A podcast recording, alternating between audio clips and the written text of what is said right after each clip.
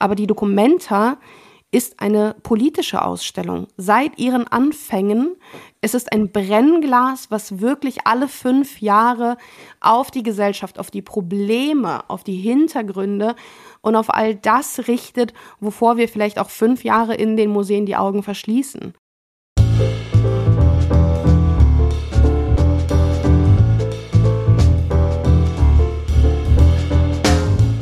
Hallo und willkommen.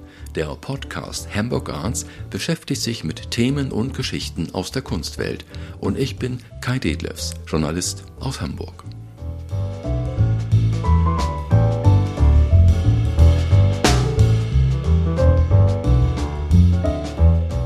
Es wird Zeit für einen Rückblick auf die Documenta 15.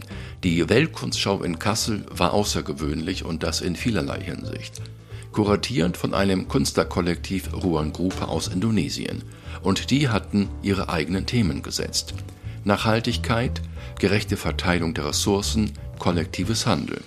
Und es waren überwiegend Künstlerkollektive, die sich in Kassel eingebracht haben.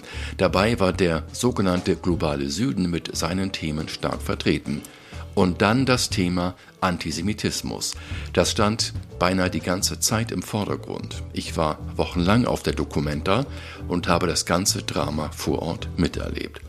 Und dort habe ich zwei Kunsthistorikerinnen kennengelernt, die in Kassel leben und die 100 Tage lang nonstop Besuchergruppen über das Gelände der Documenta geführt und informiert haben. Unser Thema heute, was bleibt von der Documenta 15? Ich begrüße Karina Tschernenko und ihre Mutter Angelika Spöth. Was mich interessiert ist, ähm, wie war bei euch die Stimmung an den letzten Tagen der Dokumente? Wie habt ihr diese Tage erlebt?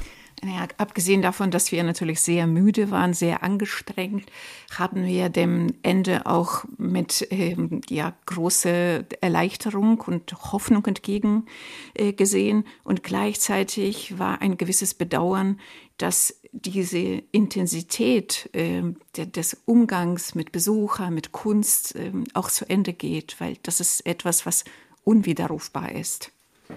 Ja, es war so eine ganz spannende Mischung, weil man war auf der einen Seite total übermüdet, aber auch total überdreht.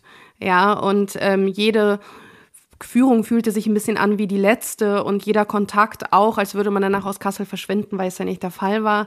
Und einer der schönsten Momente zum Schluss war, als wir am 24. September, einen Tag vor Ende, unsere letzte Gruppe begleitet haben und uns dann getroffen haben vor dem Fridericianum. Und es ergab sich tatsächlich spontan mit vielen KollegInnen, FreundInnen und vielen, vielen Flaschen Sekt ähm, auf das Ende anstoßen ähm, konnten und einfach einen wunderbaren Abend, der wirklich feuchtfröhlich war, verbrachten und es floss nicht nur Sekt, sondern tatsächlich auch ein paar Tränen. Und diese Tränen der Erleichterung, weil uns einfach auch klar wurde, dass wir nicht nur als KunstvermittlerInnen, als Sobats es geschafft haben, sondern auch als Kunst und Kaviar, als zwei Frau-Unternehmen, ähm, alles an Marketing, Durchführung, Planung, Buchhaltung, wobei wir dann natürlich tolle Hilfe hatten für eine kurze Zeit das umzusetzen, ohne eine Gruppe zu vergessen, ohne eine Gruppe enttäuscht nach Hause gehen zu lassen und das trotz Corona und allem, was dazwischen eben noch passiert ist. Kannst du kurz erläutern diesen Begriff Sobats? Nicht jeder weiß, was das bedeutet. Die Sobats waren die Leute, die die Gäste und Gästinnen auf der Dokumenta begleitet haben. Der Begriff kommt aus dem Indonesischen. Sobat Sobat heißt sowas wie Freund, Freundin und wir waren quasi nicht nur klassische Kunstvermittler, sondern einfach begleitende Freundinnen, die die Leute über die Dokumenta eben führen und begleiten konnten. Lass uns reden über diese positiven Eindrücke. Also welche Erlebnisse gab es da, an die ihr gerne zurückdenkt? Was uns überrascht hat, äh, die, das ist, war die Offenheit der Gruppen. Das war der Wunsch der Menschen, die zu Dokumenta kamen. Wir sprechen nicht von allen, aber von sehr, sehr vielen. Wir würden sogar behaupten, das waren die meisten. Äh, von dem Wunsch nach Begreifen, zu verstehen, das, was geschieht, was in Kassel gerade sich abspielt, äh, dem, dem Grund nachzugehen und natürlich auch diese dieser Wunsch, das Neue kennenzulernen, zu erfahren. Also diese Offenheit der Menschen hat uns sehr positiv überrascht und auch immer wieder bestärkt. Die Dokumenta 15 war ja thematisch sehr speziell auf dieses Thema zugeschnitten globaler Süden. Wie ist das bei den Besuchern angekommen? Demnach ja ganz ähm, positiv, ja. Auf jeden Fall, wobei es natürlich auch gespaltene Reaktionen gab. Es gab einige Leute, die gesagt haben, dass sie dem Ganzen sehr offen gegenüberstehen. Sie haben ähm, sich darauf eingelassen und wiederum gab es andere Gruppen, die vergeblich nach einem, ich möchte sagen, europäischen Namen innerhalb des Fridericianums gesucht haben und die sich einfach sehr außerhalb ihrer Komfortzone plötzlich gefühlt haben, weil sie mit dieser Art von Kunst, dieser Art von Performance oder Installation vorher noch gar nicht in Berührung kommen konnten. Und sie haben nicht die erste, nicht die zweite, sondern vielleicht auch schon die fünfte Dokumenta begleitet und haben jetzt etwas erlebt, was bis dahin so noch nicht da war. Und manche sind mit dieser Verunsicherung sehr gut umgegangen und haben sie mit offenen Armen empfangen und andere waren ein bisschen zögerlich. Wir müssen aber sagen, dass bei uns eigentlich die Erfahrung immer die war, dass selbst Gruppen, die kritisch, manchmal sogar wütend schon mit uns angefangen haben, bevor wir gesprochen haben, hatten sie schon eine Meinung, am Ende doch alle besänftigt waren, weil sie genug Kontext an die Hand bekommen haben, um Dinge, wie Angelika es gerade schon gesagt hat, zu begreifen. Ja, sie konnten Dinge verstehen und somit wieder in eine Art Komfortzone geraten. Warum wütend? Das finde ich jetzt ja spannend. Ähm, also die Erfahrung, die wir als Kunstvermittlerinnen immer wieder machen, äh, dass die Art von Kunst, die Menschen betroffen macht, ähm, macht es Menschen nicht einfach. Und der Umgang mit dieser Kunst ist an sich auch nicht leicht. Es ist leichter natürlich etwas anzuschauen, sich mit etwas auseinanderzusetzen, was nicht nur bekannt ist, wie Karina sagte, auch vielleicht innerhalb der eigenen Komfortzone sich befindet und vielleicht auch das Auge erfreut oder was auch immer, sondern etwas komplett Neues und wie gesagt ähm, auch einen betroffen macht. Und das macht viele Menschen dann wütend. Ja, und die Wut ist eine Emotion, die auch tatsächlich ins Museum gehört. Ja, wir sind also hier in einem Rahmen, der sehr politisch ist. Die Dokumenta ist hochpolitisch. Und es ist auch okay, wütend zu sein. Die Sache ist nur, wie artikuliere ich das? Wie begründe ich das? Wie gebe ich den ganzen Ausdruck? Und wie reagiere ich dann eben auch? Und es ist ganz ehrlich, eine wütende Gruppe ist uns lieber als jemanden, den das Ganze kalt lässt. Ja, ähm, deswegen ist es auch völlig in Ordnung, emotionsgeladen reinzukommen. Aber die Sache ist dann eben, was das Ganze dann eben in der Gruppe ähm, ja, ausrichtet, ob es einen voraus, voranbringt oder ausbremst. Ich glaube, es haben einige gesagt oder gedacht, es ist jetzt nicht das, was man hochwertige, typisch hochwertige Kunst nennt. Das ist nicht die Art Basel, ja. Es ist keine, es sind nicht die großen Namen gewesen in diesem Jahr. Ja, aber es ist, ich meine, das Schöne ist ja, dass die Dokumente auch nicht versuchen muss, die Art Basel zu sein. Die Art Basel ist eine wunderbare kommerzielle Ausstellung, die schöne dekorative Kunst mit großen Namen von großen Galerien zeigt. Und diese Ausstellung hat ihre Daseinsberechtigung. Aber die Dokumenta ist eine politische Ausstellung. Seit ihren Anfängen es ist ein Brennglas, was wirklich alle fünf Jahre auf die Gesellschaft, auf die Probleme, auf die Hintergründe und auf all das richtet, wovor wir vielleicht auch fünf Jahre in den Museen die Augen verschließen. Und wir leben in turbulenten Zeiten, da ist es auch okay, dass turbulente Themen angesprochen werden. Welche Themen wurden denn, sagen wir, angesprochen? Also das Kollektiv Rohan Gruppe hat da ja so eine ganz besondere eigene Richtung gehabt. Also wo sind für euch sozusagen die, die empfindlichen Punkte gewesen, die, die wunden Punkte? Äh, interessant ist, dass Dokumenta 15 ähm, finden wir als erste Dokumenta wie keine andere zuvor einen Anspruch auf ein ethisches äh, Grundgerüst hatte. Also viele soziale Aspekte, wie äh, Karina erwähnte, Freundschaft, äh, Zusammensein, Dialog, Entschleunigung, äh, Nachhaltigkeit, ganz, ganz wichtiges Thema gewesen, Respekt, also der Umgang miteinander. Und ähm, auf der anderen Seite der Skala wurden äh, Leistungsdruck, Konkurrenz und das alles, was man nicht haben wollte, eben was vielleicht die andere Dokumentarausstellung auch dann mehr prägt oder überhaupt die Kunstszene. Also diese Themen, sie drangen das ganze Geschehen einfach durch und sie bildeten, wie gesagt, ein Grundgerüst der Documenta 15. Gibt es denn aus eurer Sicht einen oder mehrere Künstler, an die ihr zurückdenkt und die euch besonders beeindruckt haben? Ja, auf jeden Fall. Also wir müssen dazu sagen, dass es hier nicht um einzelne KünstlerInnen geht, sondern um Kollektive. Ruan Gruber war ja ein Kollektiv, was eben viele andere Kollektive eingeladen hat. Deswegen sprechen wir jetzt immer nicht von Einzelpersonen, sondern von Gesamtwerken mehrerer. Und ähm, ich glaube, eine meiner Lieblingsarbeiten war die Arbeit von äh, Atis Resistance.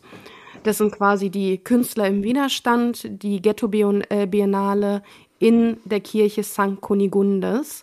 Eine von außen sehr unscheinbare kleine Kirche im Osten der Stadt. Und es war für uns ein totales Gesamterlebnis, da reinzugehen. Die BesucherInnen da drinnen waren auch wirklich immer in einer ganz, ganz eigenen und einzigartigen Stimmung. Und es war ein sehr, sehr gutes Beispiel für diese Dokumenta, weil da eben auch gezeigt wurde, dass Kunst nicht weiß, elitär und eben aus einer Akademie kommen muss. Es wurden sehr, sehr viele Kunstwerke gezeigt, die teilweise auch aus den einfachsten Materialien ähm, geschaffen wurden und einfach eine ganz, ganz eigene Sprache und Schönheit auch hatten, die auch tatsächlich von allen verstanden wurde. Und ähm, das wäre eben ein sehr, sehr spannender Blick auch auf die Geschichte von Haiti, aus dem dieses Kollektiv kommt. Ja, meine, Angelika? Meine persönliche Favoritin, wenn man das so sagen darf, äh, war die äh, Roma-Künstlerin, die äh, sehr visuell starke Arbeiten im Friderizianum präsentierte. Magojata Meogatas mit ihren Textilarbeiten, die teppichartig an den Wänden zu sehen waren, die Geschichten erzählt hat, die wir meinten zu kennen. Das war eine sehr poetische Arbeit, vor der alle stehen geblieben sind. Äh, aus verschiedensten Materialien äh, formulierte sie die, Ängste, aber traumatische Erfahrungen, aber auch vielleicht die Hoffnung ihres Volkes und hat uns vor Augen geführt, äh, dass das, was wir meinen zu kennen, nicht das ist. Und allein schon der Blick auf den Titel verriet uns, dass es nicht darum geht, weil wir ähm, gesehen haben oder meinten gesehen zu haben. Raus aus Ägypten hieß die Serie. Vielleicht kommt es manchen bekannt vor. Kannst du dazu noch zwei, drei Sätze sagen, dass es etwas, etwas klarer wird, was man sehen konnte? Ja, auf jeden Fall. Auf den ersten Blick, das waren die alltäglichen Szenen. Auf den meisten ähm, davon waren Frauen und Kinder dargestellt, idyllisch in die Natur eingebunden, von Haustieren umgebend wie Hühner, äh, Katzen und anderen äh, Vögeln auch. Und äh, auf den zweiten Blick erkannte man, dass diese Menschen sich immer in Freien fortbewegten, dass wir nicht an einem Ort waren, sondern dass es sich um eine um ein Wandervolk ähm, handelte. Äh, dann erkannte man, dass es sich nicht um, um die Gegenwart handelt, weil da eben auch Pferdekutschen oder Pferdewagen zu sehen waren, aber auch die Kleidung. Und so entpuppte sich die Geschichte als ähm, die Geschichte eines sogenannten Wandervolks, die in Europa bereits um 1500 entstand und äh, wie die Historiker, die Roma-Historiker, Forscher sagen, die geschrieben wurde ohne Sinti und Roma selbst. Es gab ja einen, wenn man so möchte, einen Star, einen Superstar auf der Dokumente. Das war Tanja Bugera aus Kuba. Wie waren eure Eindrücke von Tanja Bugera? Hm, sehr stark. Also es war äh, zum einen eine totale Ausnahme auf dieser Dokumente, dass so viele KünstlerInnen so lange vor Ort waren. Wir haben super viele Leute getroffen, über die Arbeiten gesprochen, was uns die Arbeit der Vermittlung natürlich enorm erleichtert hat und bereichert hat. Und Tanja Brugera, muss man sagen, war fast täglich vor Ort in der Dokumentehalle. Dort bespielte sie nicht nur quasi einen Teil des Schlauchs, sondern auch mehrere Räume. Sie hatte drei Räume, von denen sich zwei alle zehn Tage veränderten. Sprich, die Besuchenden konnten alle zehn Tage oder jede zweite Woche eine andere Ausstellung genießen. Für uns war das eine totale Arbeitsprobe, weil wir jedes Mal uns quasi mit Neuem konfrontiert sahen. Aber der Kern bleibt ja der gleiche und sie ist eben Gründerin und Teil eines Kollektivs, was sehr politisch motiviert ist, was einen politischen Protest übt, indem es eben unterschiedlichen KünstlerInnen, die in der Heimat Kuba ähm, bedroht oder eben aus dem Gefängnis kamen oder ins Gefängnis sollten und sie hat ihnen die Fläche gegeben, die Fläche und die Möglichkeit auszustellen und ihre Art zu zeigen, dass eben Kunst sehr politisch ist und jeden etwas angeht und Kunst eine Form des Widerstands sein kann und in diesen Zeiten auch sein muss. Deswegen war das eine sehr, sehr starke Position, die einfach wieder betont hat, dass wir nicht in der, ich möchte jetzt in Anführungszeichen sagen, gefälligen Kunst ähm, uns bewegen, die einfach nur dafür da ist, schön zu sein. Das mag ja also manche Menschen jetzt so ein bisschen herausfordern. Also Kunst als Form des Widerstands äh, klingt sehr politisch, ist es auch, aber viele Menschen sagen sich, sie möchten in einer Galerie einfach Kunst genießen oder in einer Ausstellung. Äh, wie seht ihr das? Kunst als Form des Widerstands. Äh, Kunst als Politikum, es geht nicht anders. Es geht nicht anders, ähm, abgesehen, also abgesehen natürlich von der Kunst, die dafür geschaffen wurde, um die Räume vielleicht zu verschönern, zu schmücken, um gefällig zu sein, weil äh, dazu kann man auch sagen, Diversität auch in der Kunst ist gefragt und auch ähm, sollte auch ja und auch gefordert. Wir können ja wir können ja nicht nur äh, behaupten, die Kunst, die politisch ist, sie wo, wobei jede Kunst ist politisch und nur diese Kunst äh, hat Recht zu sein und die andere nicht. Also wir brauchen auch ab und zu gefällige Kunst, oder? Und der Unterschied ist aber, glaube ich, dass auch in den alten Meistern, in den klassischen Galerien sehr viel Kunst hängt, die auch politisch ist oder die als politischer Akt oder Protest gedeutet wurde zu der Zeit, in der sie entstand. Heute empfinden wir das anders, weil wir sie anders einordnen. Aber mit dem Hintergrundwissen sehen wir auch, dass ein Impressionist, der heute in jeder Zahnarztpraxis hängt, ein absoluter Rebell war und ein total politischer Skandal, weil dort eben Grenzen überschritten wurden, die vorher sehr, sehr lange von festen Strukturen festgesetzt und durchgesetzt wurden. Und übrigens von Tanja Bruguera äh, stammte auch der Satz, den wir für uns übernommen haben, dass Kunst einen sicheren Raum äh, darstellt, in dem man über unsichere Themen sprechen darf. Und ich glaube, dieser Satz sagt schon sehr, sehr viel aus. Wenn wir jetzt zurückblicken auf die Dokumenta, dann müssen wir auch reden über das Thema Antisemitismus. Es gab, man kann es nennen, das Desaster von Kassel. Es geht um diese Vorwürfe des Antisemitismus. Was ist da, was ist da schiefgelaufen? Wie seht ihr das heute, wenn ihr zurückblickt? Kai, das ist eine sehr, sehr große und, und schwere Frage, die, glaube ich, auf ganz, ganz vielen unterschiedlichen Ebenen zu beantworten ist. Natürlich haben wir uns sehr bewusst, nachdem es passiert ist, jeden Tag die Kommunikation mit unseren Gruppen gesucht. Wir hatten KollegInnen, die es vermieden haben, aber uns war es ganz, ganz wichtig, darüber zu sprechen, weil nur so konnte man analysieren, lernen und eben Meinungen zueinander bringen und eben voneinander lernen. Und ich glaube, das, oder ich, ich glaube, wir sind uns da einig, dass das, was da passiert ist, eine große Verkettung unglücklicher Geschehnisse war, die an der anderen oder ja, an der einen oder anderen Stelle absehbar waren und an anderen Stellen einfach einen Kollateralschaden. Aber im Großen und Ganzen können wir sagen, dass wir gelernt haben, dass die Kommunikation auf vielen Ebenen eine andere werden muss und dass wir hoffentlich gelernt haben, in solchen Momenten nicht mehr in eine Schockstarre zu verfallen, sondern dass wir den Mut finden müssen, Dinge auszusprechen, auch wenn sie unangenehme Tatsachen beinhalten.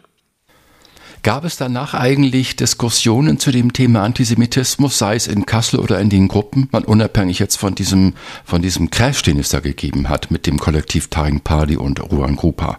Du meinst während der Dokumenta? Ja, gab es Fragen oder es Anregungen? Gab, es gab ähm, keine einzige Führung, es gab keine einzige Begegnung, ohne dass diese Fragen aufkamen.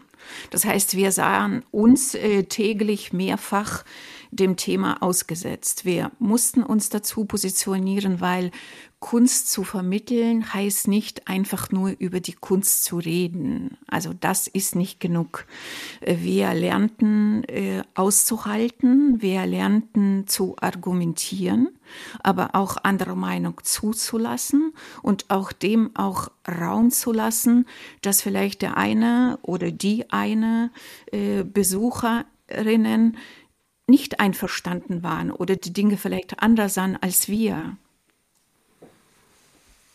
Es war ein absoluter Lernprozess. Also wir mussten, wir haben uns wirklich, Gott sei Dank, schon vorher im Rahmen der Haftmann-Erkenntnisse mit dem Thema Antisemitismus und Dokumenta beschäftigt.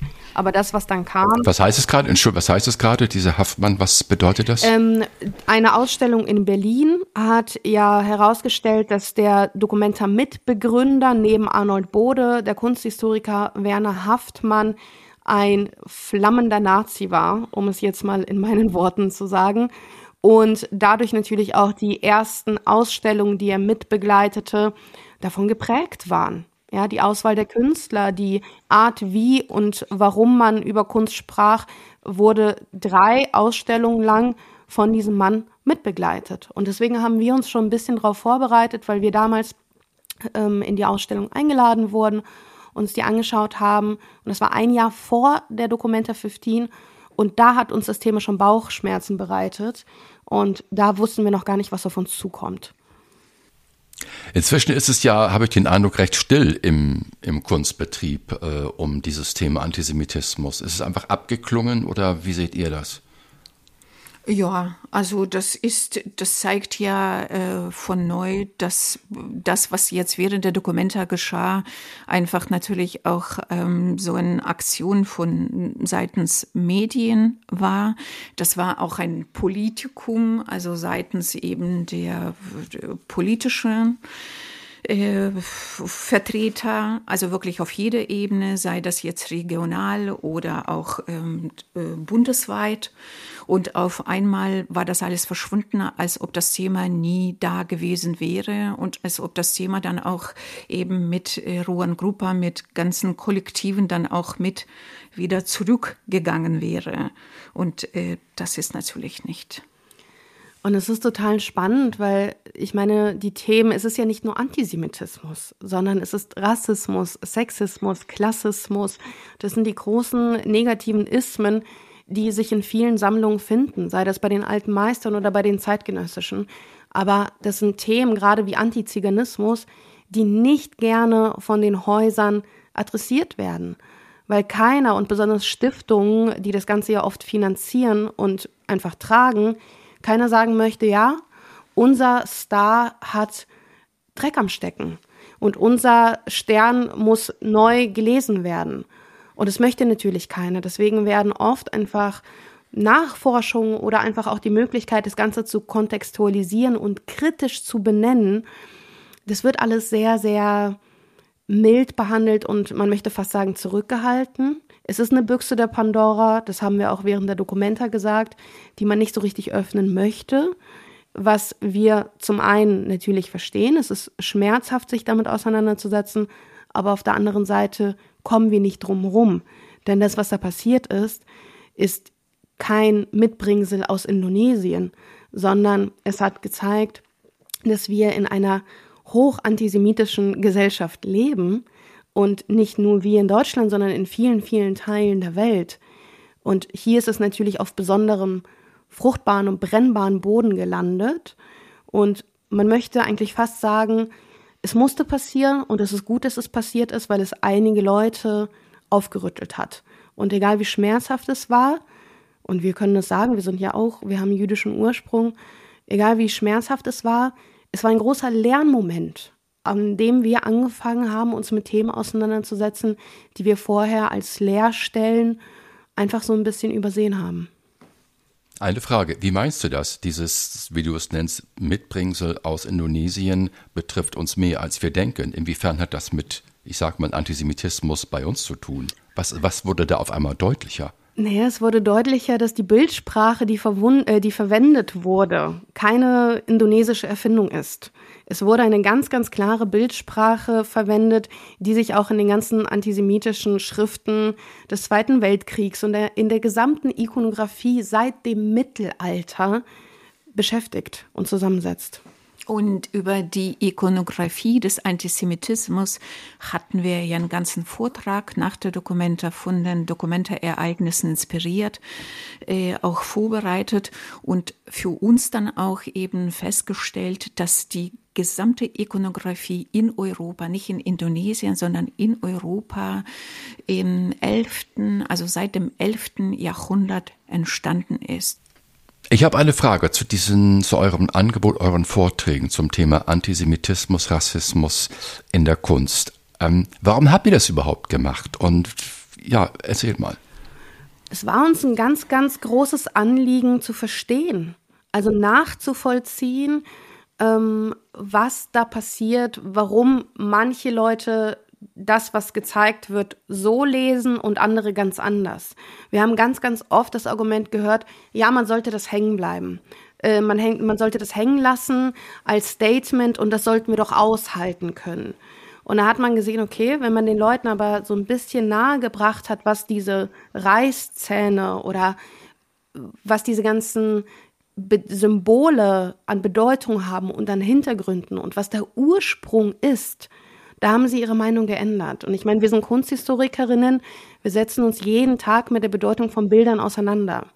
Aber die Bildsprache, die eben antisemitisch, rassistisch oder äh, antiziganistisch geprägt ist, das ist eine eigene, mit der wir tatsächlich auch nochmal sensibilisiert wurden. Also diese Vorträge waren eine Art Therapie für uns und eine Art Hilfestellung für alle anderen, um besser zu begreifen. Und es wurde sehr, sehr gut aufgenommen. Die meisten haben sich tatsächlich nochmal bedankt, weil sie meinten, das war mir gar nicht klar. Ja, und da sieht man einfach, dass Kontext in der Kunst das A und O ist. Aber ganz Ehrlichkeit, das war uns selbst auch nicht klar. Das heißt, die Themen, die wir uns für Vorträgen ausgesucht haben, sie waren auch für uns in diese Intensität auch neu. Das heißt, wir mussten alles wirklich von bis aufarbeiten. Es fiel uns unglaublich schwer. Es kostete uns sehr, sehr viel Kraft. Und äh, wie Karina schon sagte, ja, es wurden auch sehr, sehr viele, sind viele Tränen geflossen, mhm. weil die Themen, die waren sehr schwer zu verkraften. Und gleichzeitig haben wir wahnsinnig viel gelernt. Und wir haben das gelernt, was an der Universitäten in Deutschland und ich nehme an, auch in ganz Europa nicht unterrichtet wird. Das, was nicht beigebracht wird. Und im Rahmen des Kunstgeschichte äh, Geschichte-Studiums äh, haben wir äh, solche Themen natürlich nicht mal angerissen. Also das war das waren die Lehrstellen hinter den Lehrstellen. Das war ein großes, großes Studium für uns. Nicht nur die Dokumente 15, sondern auch die Zeit danach. Und sie hat nicht aufgehört. Wir sind immer noch dabei. Und wird das, ja, betrifft das auch andere? Lernen auch andere im Kunstbetrieb? Lernen die dazu, dass es hier sozusagen in den vergangenen Jahrhunderten diese antisemitische äh, Sprache oder Bildsprache gegeben hat? Ich glaube ja. Ähm, auch hier wieder mit Vorsicht zu genießen, denn wir können nicht für alle sprechen. Das wollen wir auch überhaupt nicht. Wir sind an keinem Haus, aber man kriegt von hier und dort eben mit, dass die Häuser oder die Mitarbeitenden auch ein bisschen vorsichtiger werden.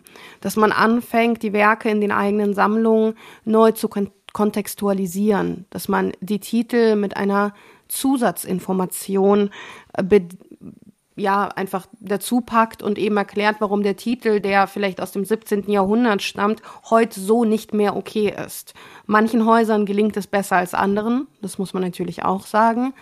Aber man hat das Gefühl, dass langsam, langsam ein und ein Umdenken und ein ganz, ganz langsamer Prozess stattfindet, der für unseren Geschmack zu langsam ist, aber wir leisten eben das, was in unserer Macht ist.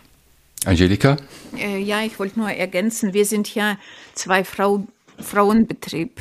Das heißt, wir sind ja viel flexibler, wir können ja auf die Ereignisse viel schneller reagieren. Und wenn es natürlich äh, um die Institutionen geht, wie Museen oder Kunst, andere Kunstbetriebe.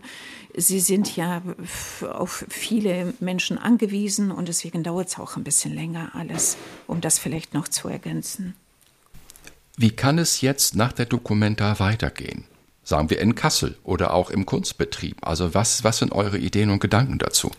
Kai, wir müssen lernen. Wir müssen uns ganz, ganz ehrlich und roh zusammensetzen und zwar mit unterschiedlichen Ebenen und gucken, was gut, aber vor allem was schlecht gelaufen ist.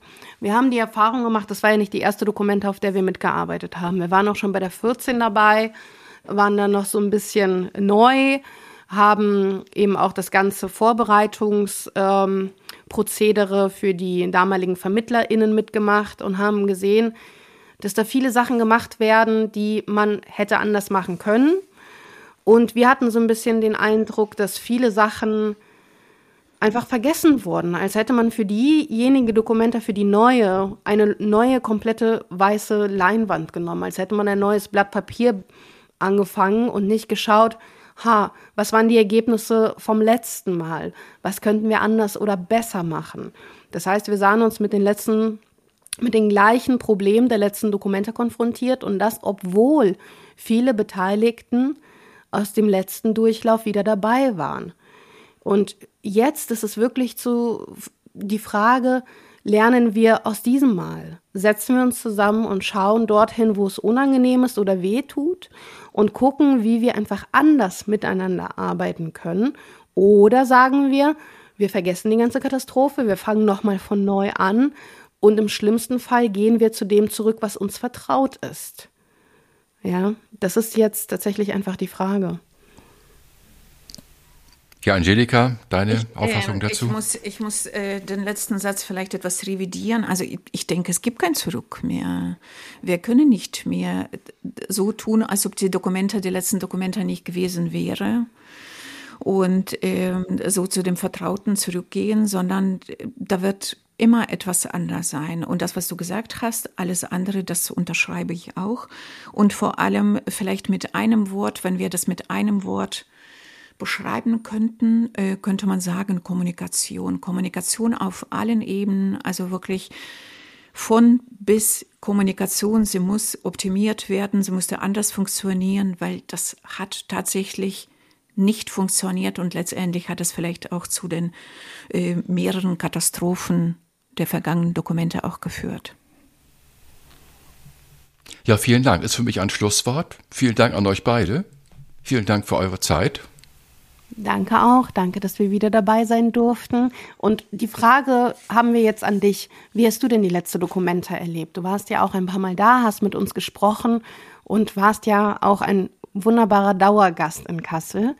Wie hast du denn einem Jahr, also nach einem Jahr des Endes dieser Ausstellung in Erinnerung? Also ich habe natürlich in der Erinnerung stelle ich fest, dass natürlich an Tag zwei oder Tag drei bereits sozusagen meine Erwartungen ja völlig gebrochen wurden. Es ging ja sehr, das wurde ja sehr früh entdeckt und die ganze Geschichte ging ja sehr früh los und dann dadurch war das ja quasi überschattet und war dann ein anderes neues Thema, äh, ungewohnt und verblüffend. Ich habe mich dann nach einer Woche, ich sag mal, arrangiert. Also irgendwann bekommt man mit, dass es anders ist und dass es da dieses ganz bewusste, berühmte, ja, berüchtigte Thema gibt und dass es ohnehin anders ist mit einem Kollektiv. Es waren ja ungewöhnlich viele Menschen beteiligt. Ruan Gruppe, ein Kollektiv, Taring Party, ein Kollektiv. Ich habe dann irgendwann, auch weil ich jetzt mir andere Dinge angesehen habe, habe ich festgestellt, äh, es gibt noch sehr viel mehr zu entdecken. Und auch Taring Party ist mehr als dieses eine Banner. Die haben ihre Auffassung, ihr, ihre, ihre Policy und, und ihre Richtung und ihre Gedankenwelt. Und es gibt sie auch schon seit Jahrzehnten. Und ähm, sie sagen auch viele kluge Sachen. Und von daher äh, werden auch Taring Party und Ruan Grupa weiterhin künstlerisch arbeiten.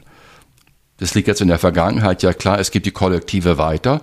Und ich sage nur sagen, in Woche zwei hatte ich es dann auch schon für mich äh, sozusagen verarbeitet und verinnerlicht.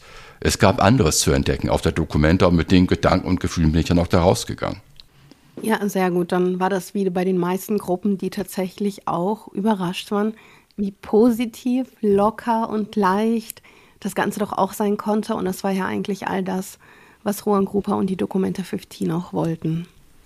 Also wir haben auf jeden Fall mit den Gruppen sehr viel Non-Kronk-Momente erlebt und das werden wir auf gar keinen Fall vergessen. Achtung, kurze Erläuterung. Non-Kronk, das, das müssen wir nochmal erklären, Angelika. Non-Kronk, das war, ja, das ist so äquivalent, im Deutschen gibt es wahrscheinlich nicht, aber so aus dem Englischen chillen. Chillen, okay. Produktives Chillen. Produktives Chillen, ja, genau. Und das beschreibt wahrscheinlich auch so uns beide. Ich chillen und Karina sagt produktives Chillen. Das beschreibt tatsächlich auch Kunst und Kaviar Dynamik. okay, großartig. Genau. Großartig. Ja, genau das. Ich freue mich, wenn ihr diesen Podcast Hamburg Arts abonniert und wenn ihr vier oder fünf Sterne auf Apple oder Spotify gebt. Dann kann der Kanal weiter wachsen und ich bin in der Lage, mehr Episoden zu produzieren. Vielen Dank vorab. Und ich bin Kai Detlefs, Journalist aus Hamburg. Bis zum nächsten Mal.